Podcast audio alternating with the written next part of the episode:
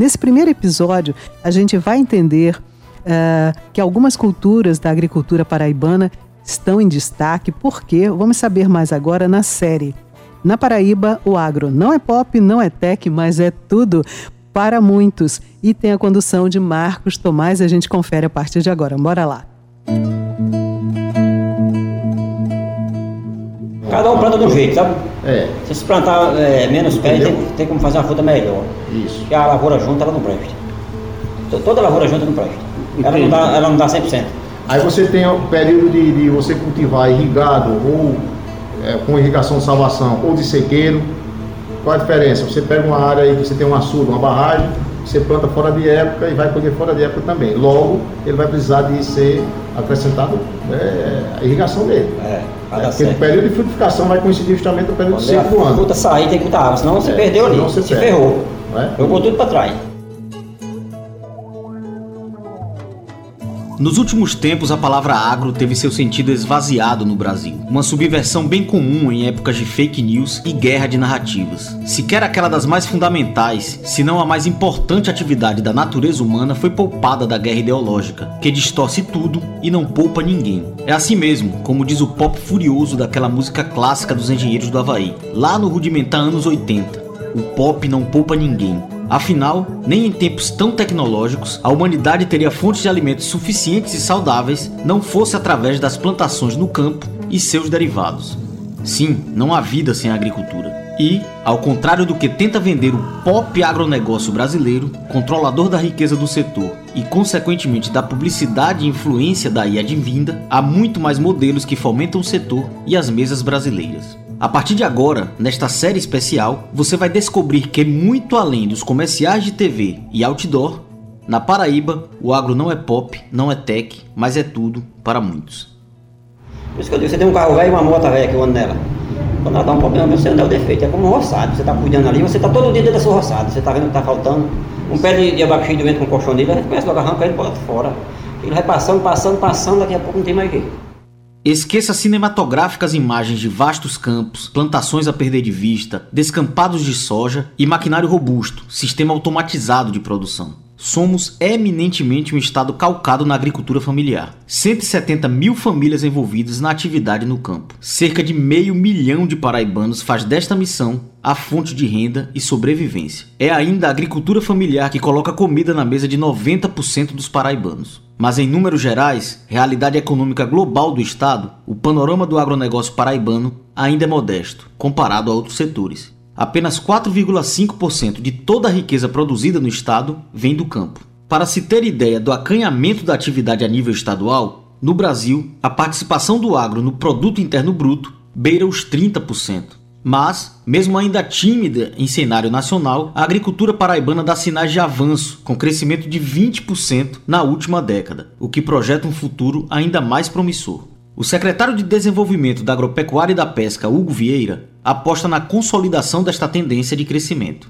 2023 vai ser o ano do agro no estado da Paraíba. Nós temos procurado dialogar com o setor, aproximando a SEDAP de quem produz, né? seja o homem do campo, seja o produtor rural, seja a agroindústria, que é extremamente importante, que a gente precisa planejar desde a produção, desde a criação, também na comercialização. Precisa fechar essa ponta para que as coisas deem certo já no início desse novo governo, no último dia 16, foram tomadas algumas medidas econômicas, né? foram feitas algumas ações, editados alguns decretos que visam exatamente esse apoio ao setor, setor produtivo. Mas a realidade é que aqui o trabalho no campo ainda é majoritariamente rudimentar mais manual que mecanizado e, via de regra, uma tradição familiar, passada de geração a geração. Avós, pais, muitas vezes bisa e até tataravós já trabalhavam na terra.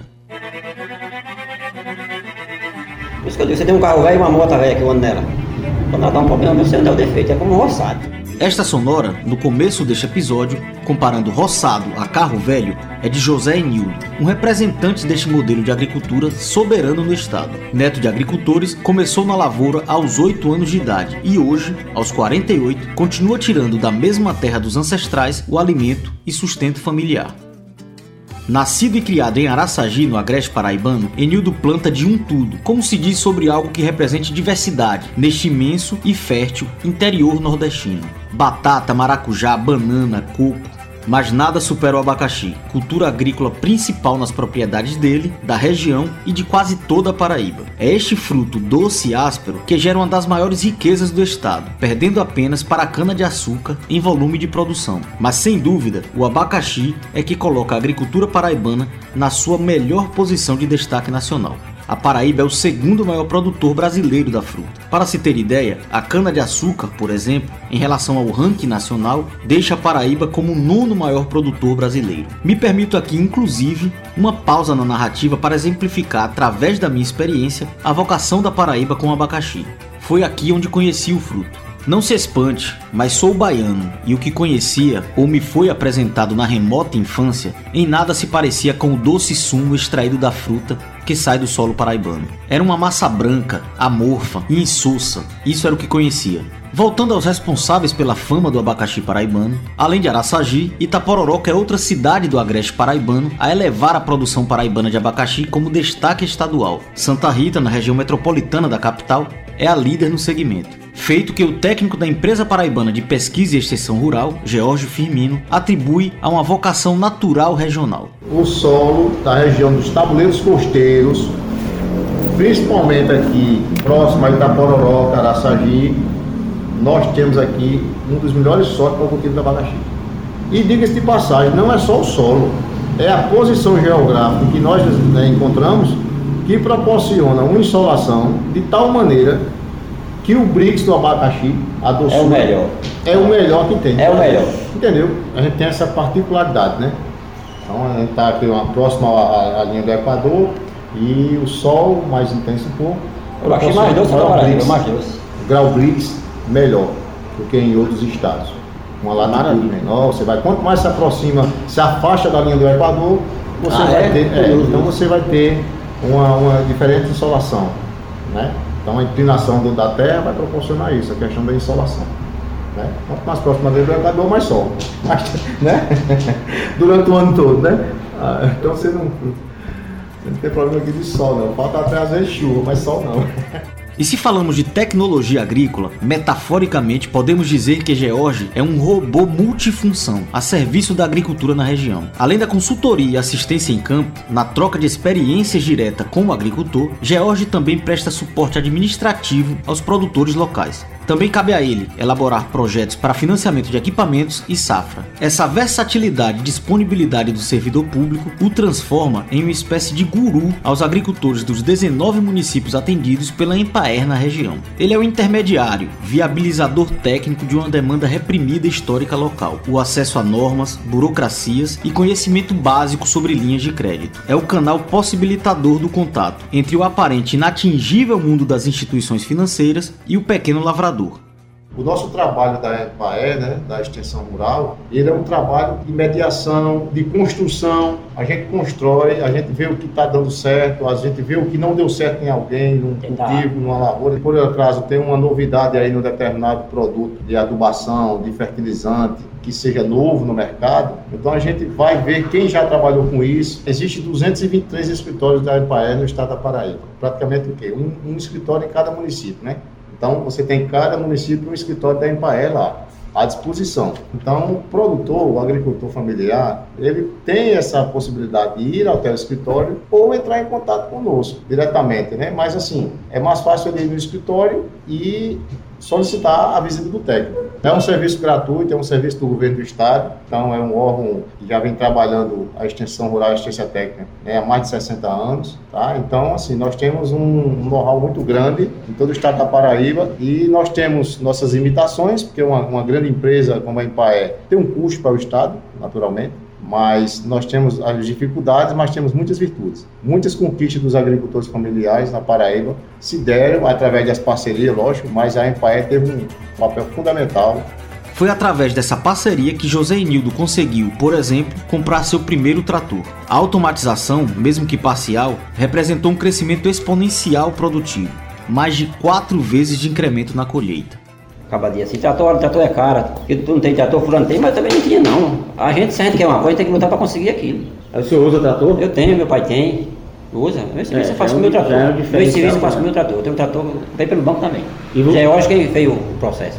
Foi, tá né? quase pago também. Novo, zero. E, e é o senhor que opera? E tava eu. Eu nasci os dentes dentro do mato, trabalhando, cortando terra, fazendo tudo. Lembra que no começo deste episódio citei a canção da banda gaúcha Engenheiros? Pois bem, lá nos anos 80, quando eles anunciavam que o pop não poupa ninguém, o agro brasileiro ainda passava longe de ser automatizado, moderno como hoje. Mas curiosamente ali, o Brasil se consolidava de vez como um país urbano, não mais rural. Os anos 80 são a última década do grande êxodo rural brasileiro. E no próximo episódio da série, na Paraíba o agro não é pop, não é tech, mas é tudo para muitos, vamos continuar a desdobrar os impactos desta nova cara nacional. Esta série é um produto da Rádio Tabajara, emissora da empresa paraibana de comunicação. A edição de áudio e montagem coube a João Lira e Marcos Pac. Produção de Fernanda Gonçalves. O roteiro e redação é meu, Marcos Tomás.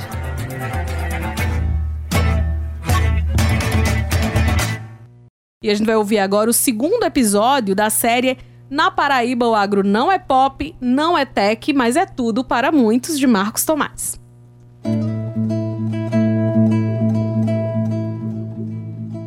O que eu tinha de fazer era que eu saí de Itaparoca para Curra Grande a pé, caminhando no braço trabalhar. Só que aí depois foi melhorando, a gente comprou uma bicicleta. Depois as coisas melhorou mais ainda, nós compramos uma motinha. Então, como as coisas agora melhorou mais, nós compramos um carrinho. Eu tenho certeza que as coisas vão melhorar muito mais.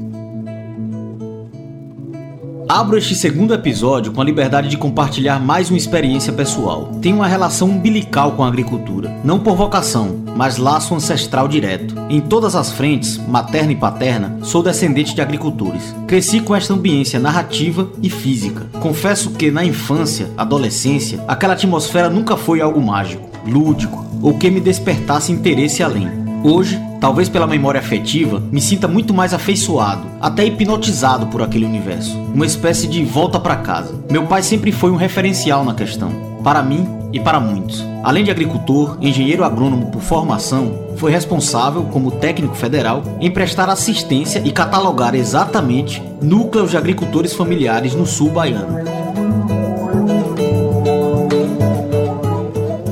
Revisitar estas realidades é também viajar no tempo. E é inevitável a comparação com aquela realidade de minha remota infância e a encontrada hoje no campo paraibano. A diferença é como, mesmo executado eminentemente quase à moda antiga na Paraíba, a produção deixou de ser apenas de subsistência para a real fonte geradora de receitas familiares. Hoje, o homem do campo não quer apenas sobreviver, mas viver com qualidade de vida. Além da informação mais pulverizada, nada mudaria de fato a realidade do homem e da mulher do campo sem as políticas públicas, bancos de fomento e linhas de crédito. Esta sustentação, estrutura mais sólida ofertada, propiciou uma outra relação entre o produtor e o mercado, como crava Sara Maria, agricultora de Cubati. Aí você tem políticas públicas que garantem a compra da sua produção, você vai produzir mais animada ainda, porque você tem a certeza que você tem para onde vender. Então, se eu estou produzindo é, o feijão, o girimum, a melancia, o milho, e eu sei que eu tenho o PAA, eu tenho o PENAI, eu tenho as feiras da agricultura familiar, tenho as casas de economia solidária, que são espaço a qual eu posso comercializar, então eu vou produzir com segurança, porque eu sei que eu vou ter para onde escoar meu excedente. O que falta é exatamente isso. Essas políticas que existem serem fortalecidas ou ampliadas mais ainda. A gente tem autonomia de dizer não, não vou vender porque eu posso vender a quatro. Quando o agricultor ela tem opção, a situação é outra.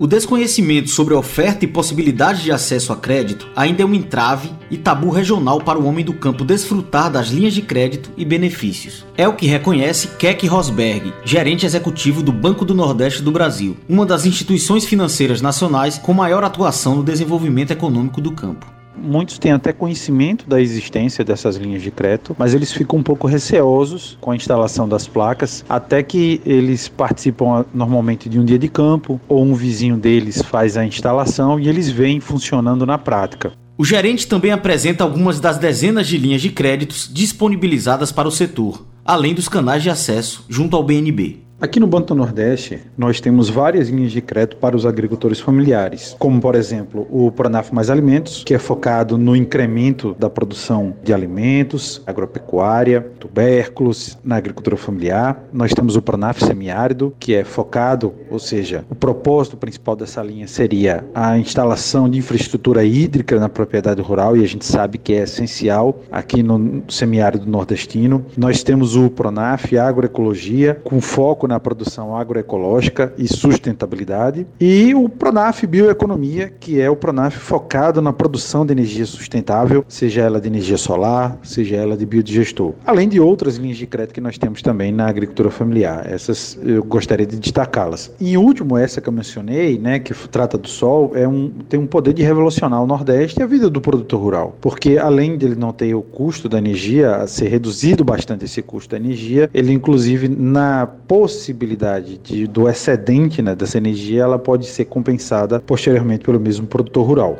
Esta desinformação também era a realidade do senhor Manuel Alves, produtor de queijo em Salgado de São Félix. O desconhecimento sobre possibilidades tecnológicas se soma à descrença e medo histórico de endividamento, algo como um monstro em forma de banco ameaçando tomar sua propriedade. Apresentado a uma proposta de energia alternativa com uso de placas solares, recusou expressamente. Convencido, contraiu financiamento junto ao Banco do Nordeste, o que representou a economia quase de todo o consumo mensal foi quem primeiro botou placa aqui em Sagação Faz foi eu. Rapaz, economia grande, porque hoje em dia aqui, hoje se eu tivesse pagando a, aqui a energia, a energia hoje aqui é para mais de 1.500 reais por mês. Veja bem, eu tenho quatro freezer, três geladeiras, aí tem três ar funcionado, tem mais bebedor d'água, é para mais de, mais de 1.500 conto.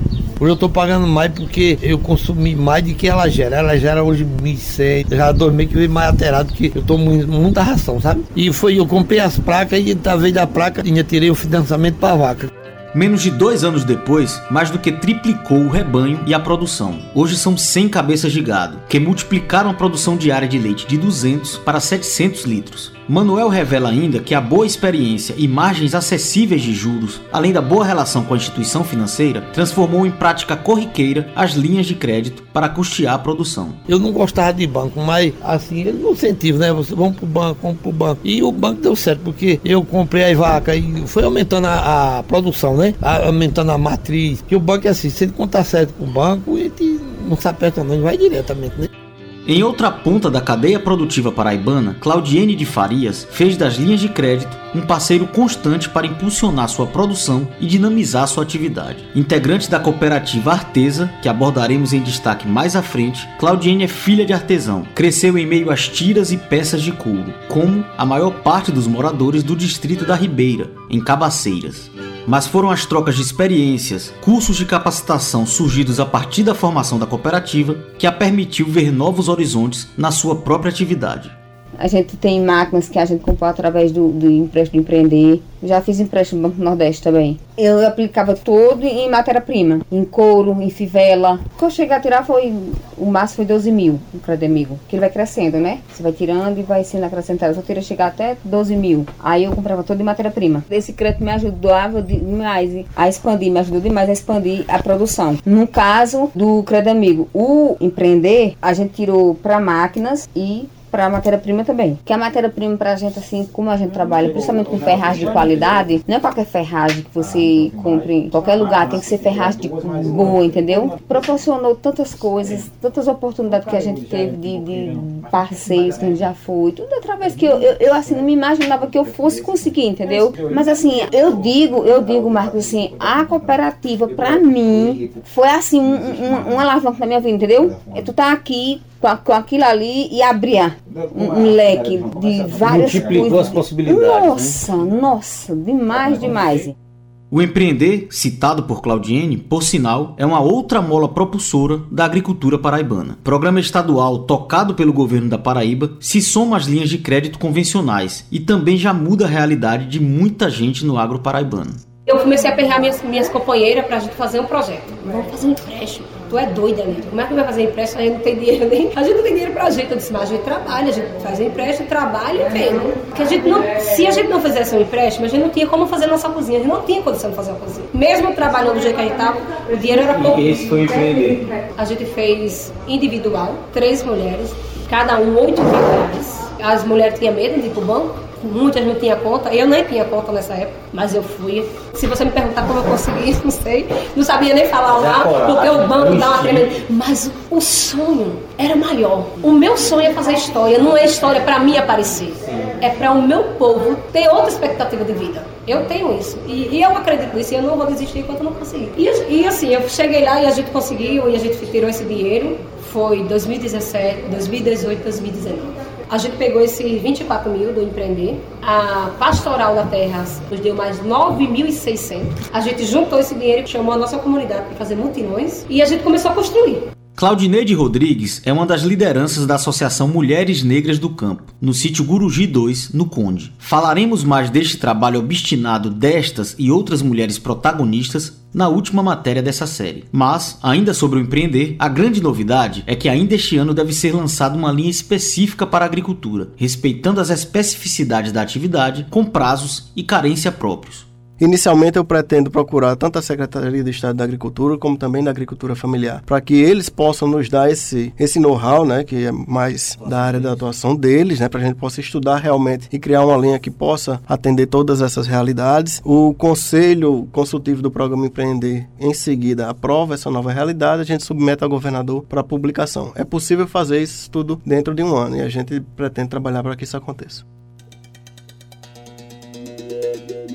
A busca por otimização da produção, aliás, é um desafio de todos os modelos de organização no agro paraibano. Da agricultura familiar já citada a empresas de pequeno, médio e grande porte. Sem falar das cooperativas. O desafio é minimizar custo, maximizar tempo de produção e elevar produtividade. Nesta perspectiva, a cooperativa Frutia Sul, sediada em Rio Tinto, mas com membros espalhados por 15 municípios do litoral norte paraibano, projeta as maiores dificuldades para a entrada no mercado convencional.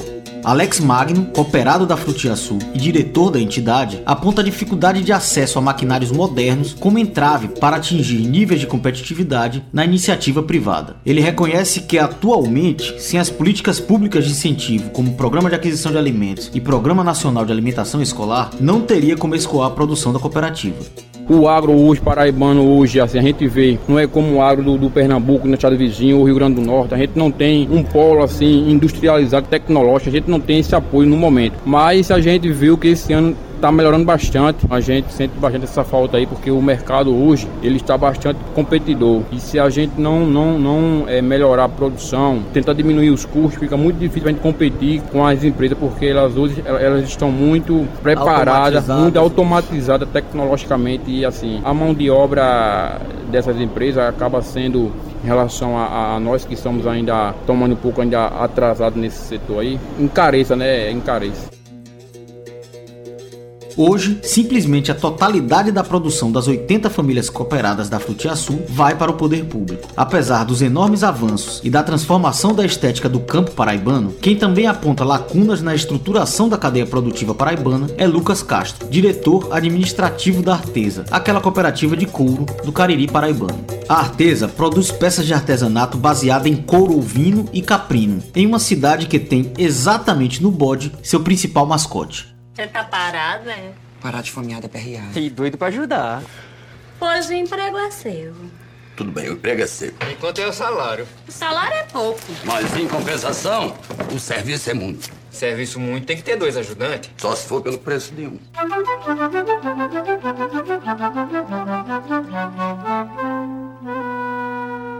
Cabaceiras, antes de ser a Hollywood nordestina e palco de filmagens de quase uma centena de megaproduções cinematográficas nacionais, é a terra da festa do bode rei. Um desavisado, em olhar rápido, logo supõe que as milhares de peças de couro produzidas mensalmente pela cooperativa são de animais locais. É nessa brecha que Lucas aponta a falha em estabelecimento de um plano macro para o desenvolvimento econômico local. Pouco, quase nada das peles que se transformam em couro vem da região.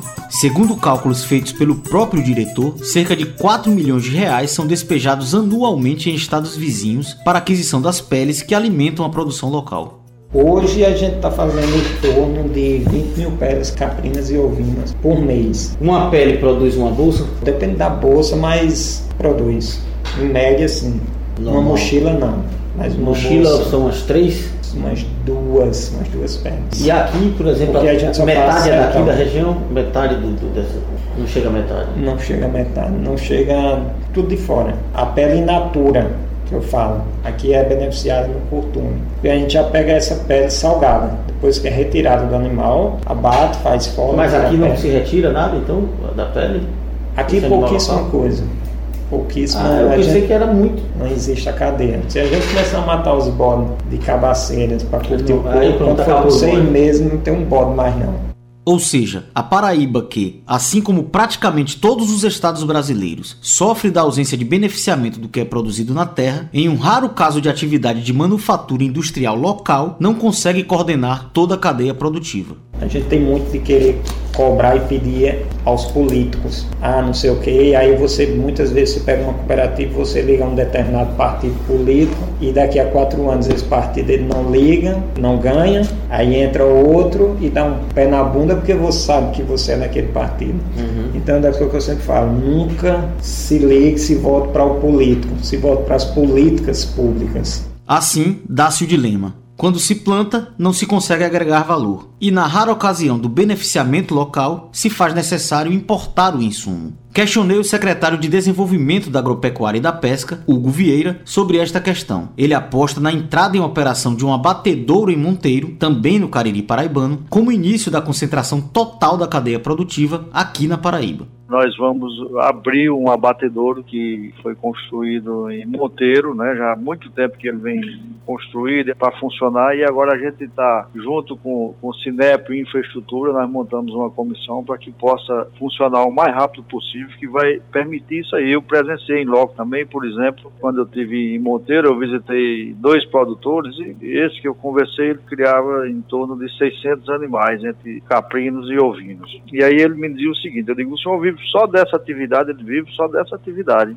sobrevive só dessa atividade. É eu, meu filho, mais um funcionário. Ele reclamava e pedia que a gente, esse abatedor que faz 20 anos que começou a ser construído lá em Monteiro, que a gente botasse ele para funcionar, porque eles hoje vivem muito na mão do atravessador. Porque como ali é uma região de divisa, muito provavelmente muitos são vendidos vivos para o estado de Pernambuco. Então ele reclamava o seguinte, que o ciclo dele de 600 animais permitia que toda semana, todo sábado, ele comercializasse 20. E falava que o preço médio em torno de 300 reais, que ele faturava nesses 26 mil reais, tirava os custos, ainda sobrava um- uma parte boa que ao acumulado do mês daria para viver tranquilamente e ter tranquilidade. Tirava todos os custos e tinha. Só que ele saía para a feira com esses 20 animais e chegava lá, o atravessador só os procurava no final da feira e só pagava aí 200 reais, querendo barganhar o, o preço, né, para que ele ganhe na, na compra e na venda do atravessador. Então, esse funcionamento desse abatedor, eu acredito que vai ajudar em muito essa situação, porque vai ser abatido na região os animais, né, e aí vai ter essa matéria-prima para que o artesão possa trabalhar.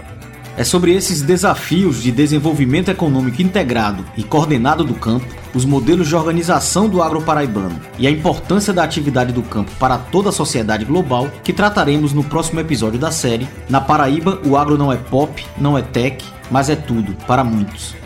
Esta série é um produto da Rádio Tabajara, emissora da empresa paraibana de comunicação. A edição de áudio e montagem coube a João Lira e Marcos Pac. Produção de Fernanda Gonçalves. O roteiro e redação é meu, Marcos Tomás.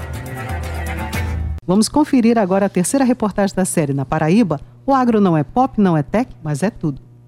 Teve um, um dia que eu caí de fome. Eu mesmo caí de fome. Caí e não pudesse levantar. Ficava tremendo assim, não podia levantar. Meu pai, ele trabalhava quatro dias, ficava um dia para ele, né? Era, contando da segunda a sexta, ficava um dia para ele.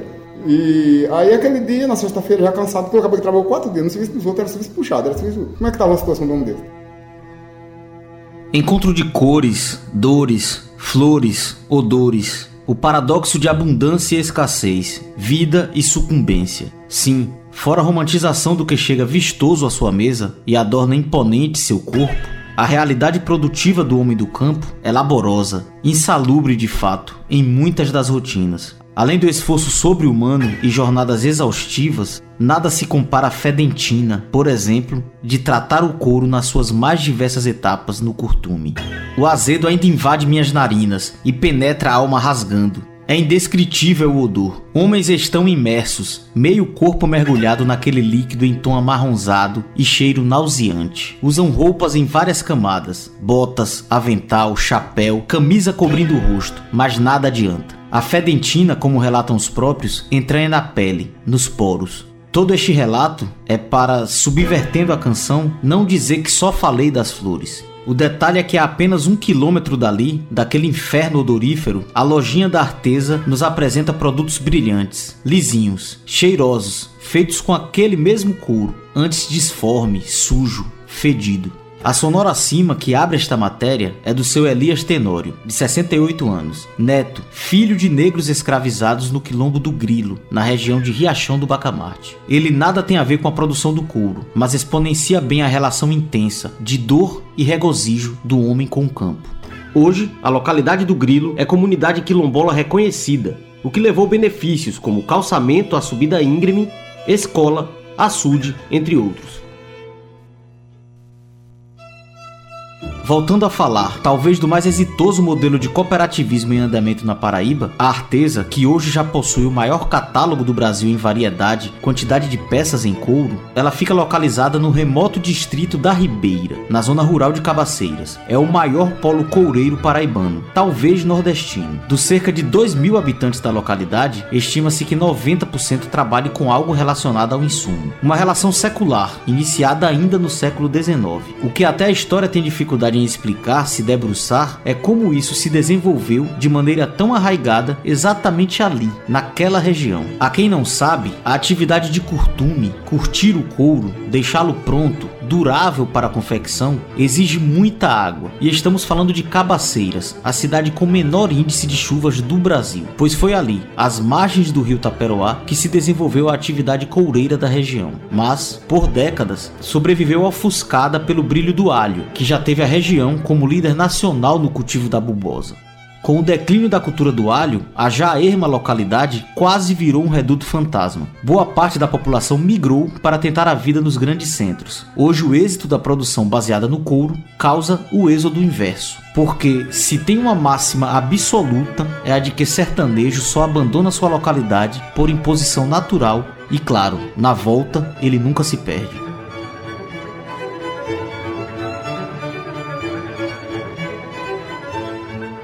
Centenas de retirantes da Ribeira regressaram e já estão absorvidos pelo mercado local. Mas isso só foi possível após o surgimento da Artesa, fundada no fim da década de 80 e colocada em operação para valer no final dos anos 90. Ela foi fundada em 1998, né? Mas a história ela começa da cooperativa em si, de se buscar as parcerias tal para começar a formar no final da década de 80 mesmo. O curtume foi construído, o curtume central, que era o que hoje a gente tem um muito maior, mas ele foi construído em 84 pela prefeitura. A prefeitura construiu e deixou lá para algumas pessoas começarem fazer alguma coisa, né? Tinham duas máquinas, tinha um fulão e uma máquina de lixar. Então essa atividade ela veio, porque nunca foi a principal atividade, mas a pecuária ela sempre existiu aqui, mesmo que, que precário, e para a pecuária precisa que tenha aquela pessoa que faça, e a agricultura também ela precisa dos adornos para proteger os EPIs para o agricultor. Né? Então essa atividade ela sempre foi de forma secundária. Né? Meu pai sempre foi muito à frente no alho, conhecia muita gente através da, do alho, né? e disse, vamos procurar parceiros e vamos tentar formar uma associação, alguma coisa, vamos tentar fortalecer o couro, né? organizar. Na verdade a gente diz isso hoje bonito, né? mas no tempo ele está desesperado, ele disse, a gente tem que procurar alguma coisa para a gente não morrer de fome. E quando foi se buscar os parceiros, os parceiros já conheciam aqui, já conheciam o povo, que era um povo muito trabalhador, e eles já viam alguma coisa de couro e sabiam que o couro tem um valor muito forte no mercado. Por que não, não investir nisso?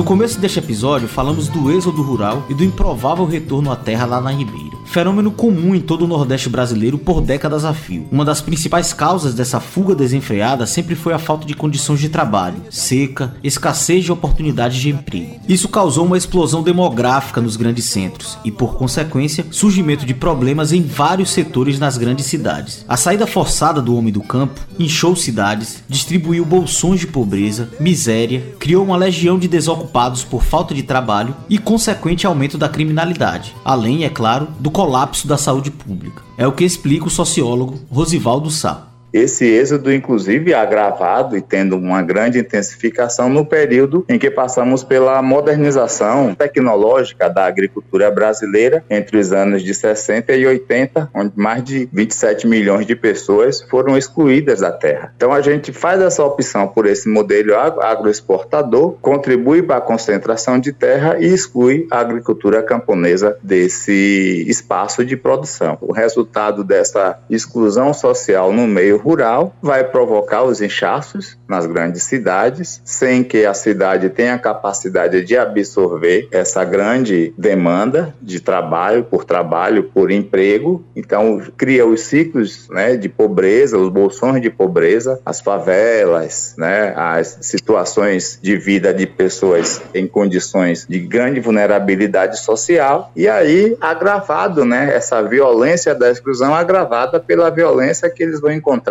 também no meio urbano falta de alimento, de desemprego, de falta de condições higiênicas próprias para um bem viver, além da violência do tráfico, das milícias, a violência policial que ainda trata preto e pobre no Brasil como bandido. Então, essa exclusão que se faz no campo tem um reflexo certo nas nossas vidas, né? Da vida da população brasileira e vai refletir na cidade, vai refletir nesse retrato de exclusão social que nós vemos nas grandes cidades. Se o campo é fundamental, indispensável para atender a vida urbana da sociedade moderna, quando falamos da agricultura familiar, esta relevância é ainda maior. Alimentos saudáveis, renda direta às famílias, fixação do homem no campo. A agricultura familiar representa o maior contingente nacional da atividade no campo. Quase 80% dos modelos de produção é neste formato. Mas este número de representação da agricultura familiar vem encolhendo no Brasil nos últimos tempos. Por outro lado, na Paraíba, a agricultura familiar registra crescimento. O sociólogo Rosivaldo Sá explica um pouco deste fenômeno na Paraíba e no Brasil.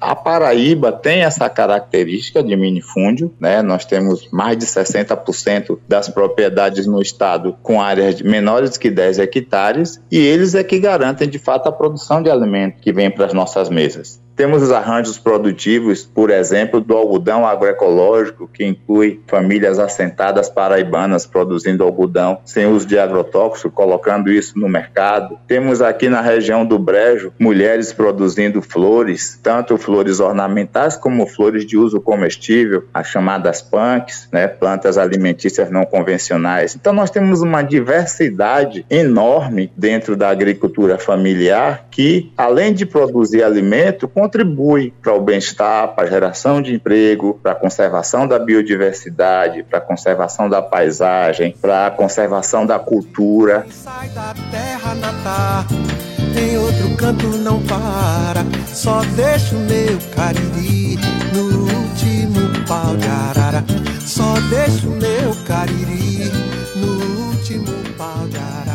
Como uma espécie de reparação histórica, é o próprio couro, produto secular no Cariri paraibano, quem repatria seus filhos. Hoje, apenas na Artesa, fora outras empresas médias e pequenas locais desvinculadas à cooperativa, são mais de 350 pessoas diretamente envolvidas, entre funcionários e cooperados. O grande boom, a virada de chave e guinada na rota da Artesa tem um marco bem definido a construção pelo governo da Paraíba no começo dos anos 2000 de um costume próprio para a cooperativa. Ali estão fincadas as bases desta marca que não para de crescer. É referência estadual, regional e nacional de produtos em couro, como destaca o diretor administrativo Lucas Castro. 95% da nossa produção é venda e é atacado. E desse 95%, 90% já é direcionada para lojistas que já nos compram sempre. Então, assim, esse ano de 2022, se eu tivesse produzido o dobro, eu teria vendido, para você ter uma ideia.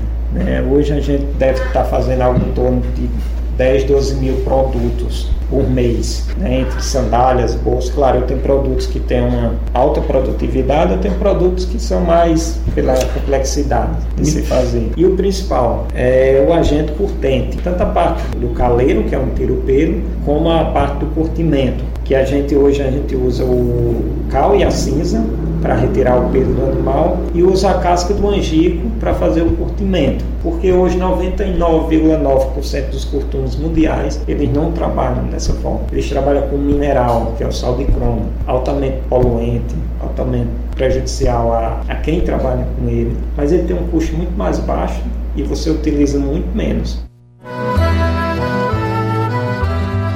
O curtume não para de se expandir com área para a produção coletiva e individual dos cooperados. O local já dispõe de placas solares via financiamento de instituição financeira, o que representa a economia de 15 mil reais em consumo de energia por mês. O próximo passo é ampliar a tecnologia aplicada na produção para adequação da política de preservação que a Artesa estabelece como missão. Estudos já projetam a implementação de reaproveitamento de água no local, o que possibilitará, por exemplo, produção em outras frentes, de outras culturas. A água pode ser utilizada, por exemplo, na lavoura. Para se ter ideia da dimensão do trabalho da Artesa no Cariri Paraibano, o volume de receita gerado pela cooperativa ao ano é maior do que o fundo de participação dos municípios da cidade de Cabaceiras. Ao ouvinte desatento, explico que o FPM é um repasse do governo federal que, em muitos casos, equivale a 90% das receitas dos pequenos municípios paraibanos. Um dos grandes compromissos do poder público para desenvolvimento de qualquer atividade econômica é a criação de situações favoráveis. O secretário de Desenvolvimento da Agropecuária e da Pesca, Hugo Vieira,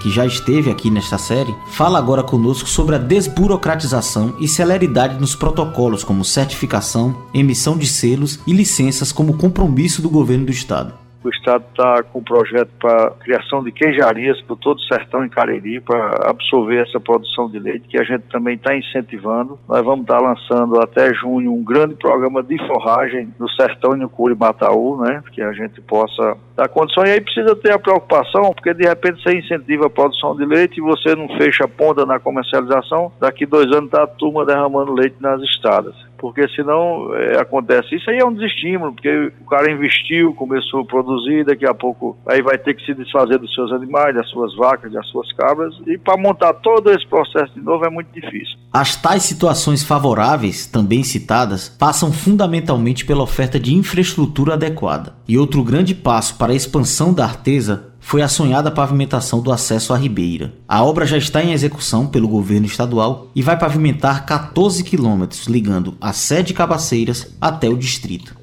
Mais que a retirada do isolamento da localidade, a rodovia vai representar uma redução de custo operacional significativo, com fretes mais baratos, menor tempo de espera e maior acessibilidade direta das centenas de pessoas que visitam semanalmente a Terra do Couro na Paraíba. Sim, além de centro produtivo, a Ribeira também herdou da sede Cabaceiras a vocação turística. É rota para o mundialmente famoso Lagedo do Pai Mateus, além de sediar a Expo Couro, o maior evento anual do setor na Paraíba. A música do Cariri do Totonho pode até clamar, mas ninguém segura a cabra, digo, o desenvolvimento nestas bandas da Paraíba.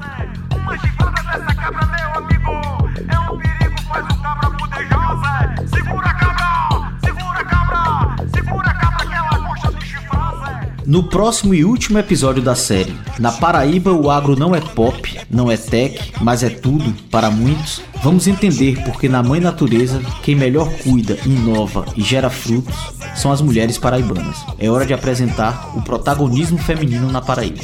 Esta série é um produto da Rádio Tabajara, emissora da empresa paraibana de comunicação. A edição de áudio e montagem coube a João Lira e Marcos Paques. Produção de Fernanda Gonçalves. O roteiro e redação é meu, Marcos Tomás.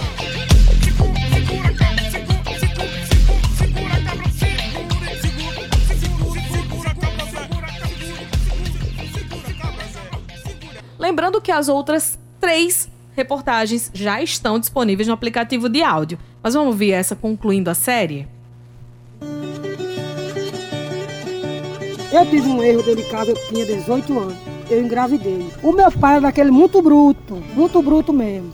Ele ignorou. Então todo dia de 4 horas da manhã eu saía trabalhar. Com barrigona. Quando chegou lá e falou com o empregado, tá botando um abacaxi bem grande, frutando. Que era pra eu sofrer porque eu peguei essa gravidez dentro de casa. Você vai adubar o abacaxi, amarrei aquela bicha, a caçambinha na barriga, fui embora do bar. Quando veio uma dor, veio três, eu digo, meu filho, você nasce aqui. Tome chuva e tome relâmpago. Tome chuva e tome relâmpago. Eu digo, você vai nascer aqui, dentro do abacaxi. Quando ele vê a caça comprida reamarrada de corda, eu digo, agora vem. Quando ele vê que eu vi o menino vinha saindo, só fiz me assentar detrás de uma ruma de fiação dessa que tinha. Só fiz me assentar, puxei a caça, quando eu puxei, botei no meio das minhas pernas, tome chuva, tome chuva, tome chuva. Eu agora tô sozinho aqui mais 10 minutos, só que Deus quiser. Independente de sua crença ou fé, um imaginário comum inegável é que a natureza, este ser supremo, é uma deusa mãe. A força, perseverança, capacidade de resistir às intempéries e, claro, a fertilidade, o dom da vida. Nada simboliza mais a feminilidade do que a natureza e sua exuberância, abundância, resiliência, pluralidade. Assim sendo, não é mera coincidência a partir das mulheres as histórias mais fantásticas, menos prováveis e mais épicas que encontrei nas andanças por campos e descampados Paraíba adentro e afora. A sonora que abre este episódio é de Cleide Rodrigues, agricultora de 57 anos, da cidade de Itapororoca. Vida sofrida, trajetória castigada, mas sorriso largo, energia inabalável e força inquebrantável. Grávida aos 16 anos, foi colocada para fora de casa pelo pai bruto, como a própria descreve. Pensando mais na perda braçal de mão de obra que no abandono da filha, o senhor desistiu, mas prometeu submeter a adolescente a uma vida de privações e agruras. Assim foi a gestação de Cleide, que culminou na forma como a própria teve o filho, o primeiro rebento.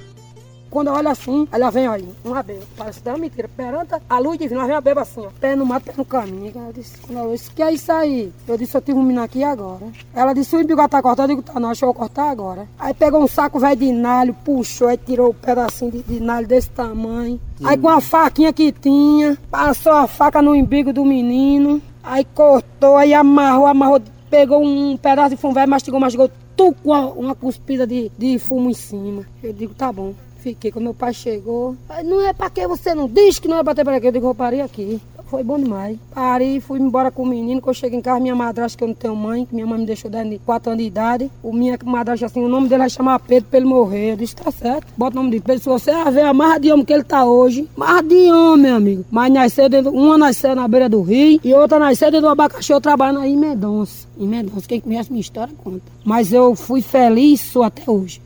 Sou até hoje. A opressão, sofrimento extremo e abandono, Cleide Rodrigues transformou em obstinação. Sete filhos, 18 netos. Aí meu marido foi, quando eu tinha cinco filhos, foi-se embora. Eu digo, vá, pode ir. Arrumei esse serviço aqui para limpar abacaxi, minha vida, limpar abacaxi aqui mesmo. Aqui mesmo, que a gente não tinha, eu não tinha isso aqui ainda. Fui limpar abacaxi e cana. Hoje eu não dependo do marido, não. Quando eu fui morar com ele, ele disse, onde tu quer não, que tu arruma de mim dessa, eu te quero. Eu disse, só eu vou morar. Tá aí ele que diga. Pode chamar, eu digo, tá aqui aí. Eu vou morar com você, mas enquanto eu morando com você, você não vai botar uma feira dentro de casa, não. Eu sou mulher para trabalhar. Aí caí mais ele aqui dentro do roçado, saí do, do, do, do roçado dos outros, meti mais ele aqui dentro do roçado, aí comecei. Aí foi quando a gente começou a aumentar, ter as coisas, melhorar, mas tá aí é ele que diga. Que eu nunca disse, você nunca vai fazer uma ferida em casa, não, quem vai fazer sou eu. Comecei a trabalhar, trabalhar até hoje, bebia, parou de beber, faz 23 anos que eu tô com ele, mas pergunta a ele se eu não disse ele que ele não fazia uma ferida em casa, pergunta se ele faz. Quem faz sou eu, porque eu tive daqui no meu roçado. Graças meu bom Jesus. Minha vida foi assim não foi, Josmar? Criar sete filhos só, mas Deus e Nossa Senhora.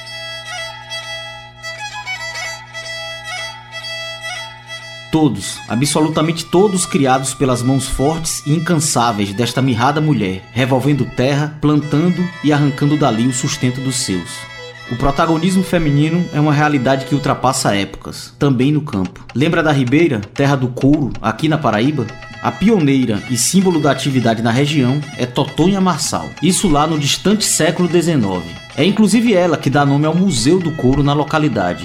Mas, até colher os louros do reconhecimento, o trabalho destas e de outras mulheres é árduo. E infelizmente, via de regra, mais desafiador que aos homens, o que em nada significa impossível para estas perseverantes sonhadoras. E visionárias, por que não? Você vai ficar doida. Tá vendo que aquilo vai dar certo? Como eu entendi. As mulheres nunca. Olha, olha a palavra. As mulheres nunca fizeram nada para dar certo. Nesse lugar nunca Tu nada não, foi pra a frente. Nunca deu certo Tu nada. amor, dizia o quê? Porque Onde é que vocês vão? Olha, Vocês vão fazer o quê? Vocês são as cavilosas. aí, aí meu irmão assim, fazia assim, vamos, vai-se embora, vai tia chega.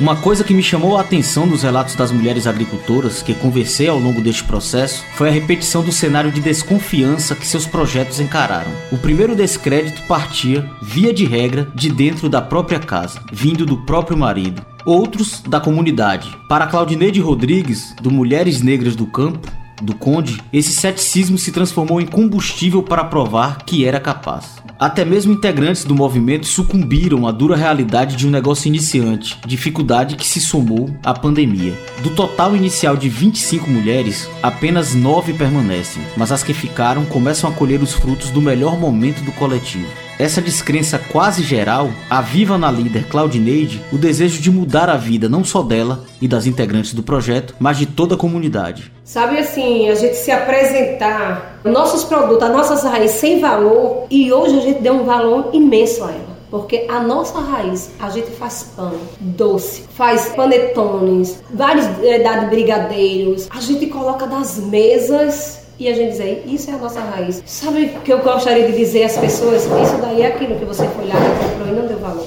Hoje a gente somos representantes em lugares que a gente entrou, em eventos que a gente entrou.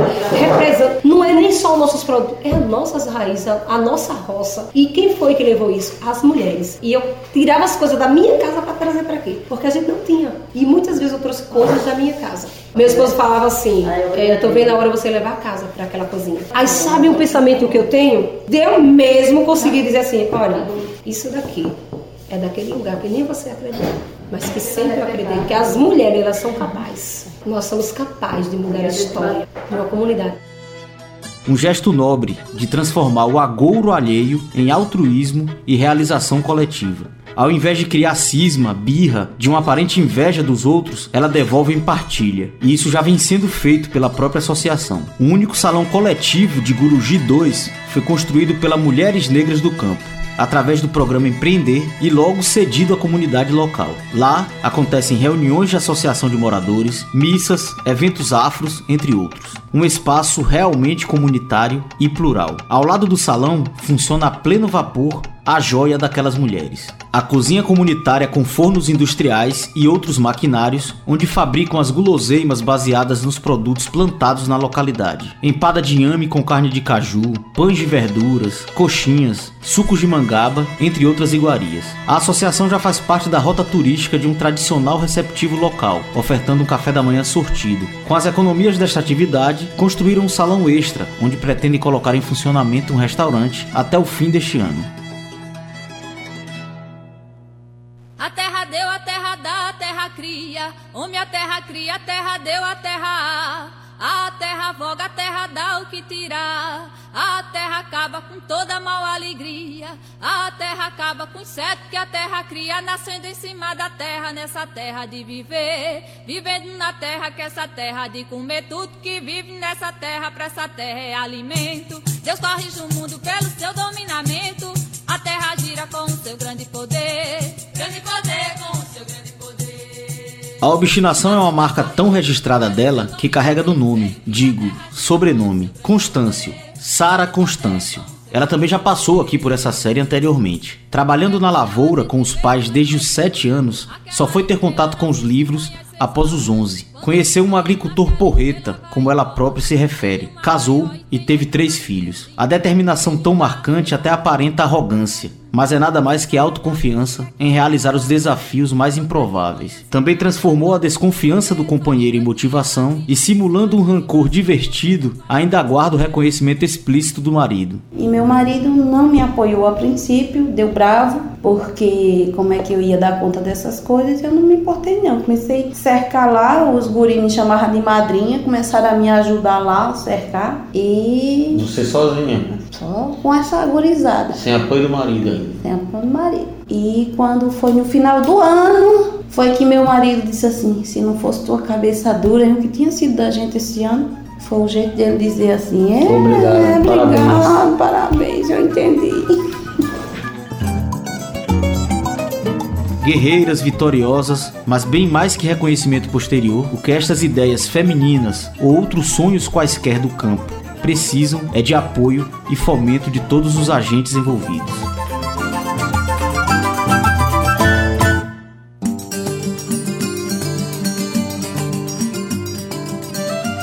Peço inclusive às lideranças mulheres, protagonistas neste episódio, licença para o intruso. Afinal, o foco desta matéria também é obstinação, aliás, teimosia, como o próprio faz questão de destacar. O que me motivou foi a teimosia. Eu queria provar que uma pequena propriedade às margens do Rio Paraíba, ela era viável. Eu tenho lá uma propriedade há mais de 40 anos, de 60 hectares. Paulo Souza é um engenheiro civil aposentado que conseguiu cumprir o sonho de muitos, como versa aquele hino rural. Uma casa no campo, um pedaço de terra para repousar na melhor idade.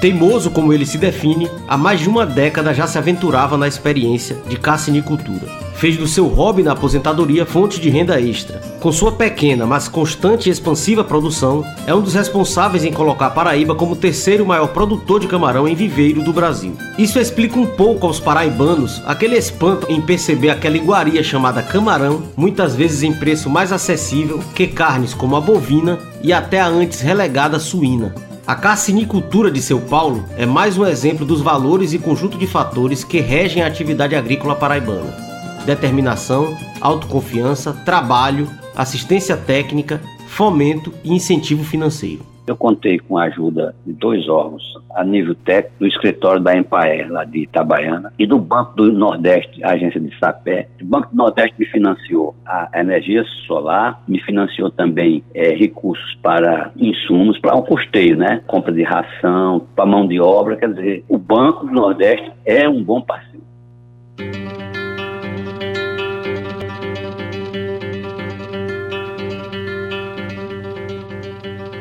Claudineides, Cleides, Saras, Claudianes, Manuéis, Enildos, Georges, Lucas, Alex, Elias. Todos os personagens que apareceram aqui são apenas um microcosmo do agro paraibano. Que cada vez mais pessoas do campo possam se alimentar de fé, força, planejamento e investimento para empreender. E a Paraíba confirme por inteiro seu potencial agro, da agricultura familiar à agroindústria.